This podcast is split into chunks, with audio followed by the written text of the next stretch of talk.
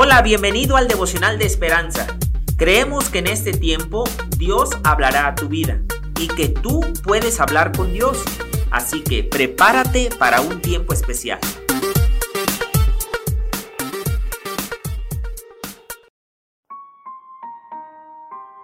Primero de junio. Objetos en el espejo. Avancemos más rápido, dice el doctor Ian Malcolm, en la emblemática escena de la película Jurassic Park mientras huyen de un tiranosaurio en una jeep. Cuando el, conductor mira por el retrovisor, ve la mandíbula del furioso reptil justo encima de las palabras. Los objetos en el espejo pueden estar más cerca de lo que parece. La escena es una combinación magistral de intensidad y humor negro, pero a veces miramos por el espejo de nuestra vida y vemos los monstruos de los errores del pasado que se asoman y amenazan abrumarnos con culpa o vergüenza. El apóstol Pablo entendía el poder paralizador del pasado.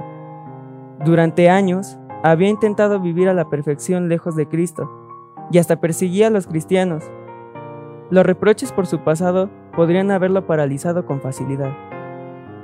Pero Pablo encontraba tal belleza y poder en su relación con Cristo que se sentía impulsado a olvidar su vieja vida y mirar adelante con fe una cosa hago, olvidando ciertamente lo que queda atrás y extendiéndome a lo que está delante. Prosigo a la meta. Cristo nos ha liberado para vivir para Él. No tenemos que permitir que esos objetos en nuestro espejo dicten nuestro rumbo. Lectura.